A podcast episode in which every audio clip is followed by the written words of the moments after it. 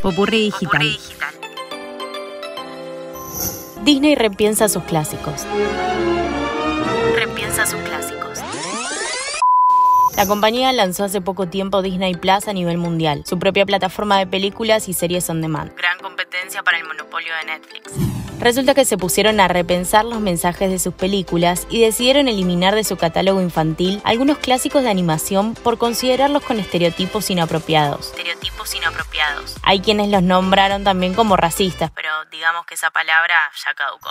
¿Cuáles son esas películas? Peter Pan de 1953, Dumbo de 1941, La Dama y el Vagabundo de 1955 y Los Aristogatos de 1970. ¿Te suenan? Y sí, son las películas con las que crecimos. Igualmente no es que las borraron, sino que las clasificaron como contenido apto para mayores de 7 años. ¿Y qué fue de nosotros que consumimos eso desde chicos? Desde la empresa sostienen que estos estereotipos estaban equivocados entonces y que también lo están ahora. Pero, en lugar de eliminar el contenido, creen que es mejor reconocer su impacto, aprender de él y generar conversaciones apuntando a crear un futuro más inclusivo.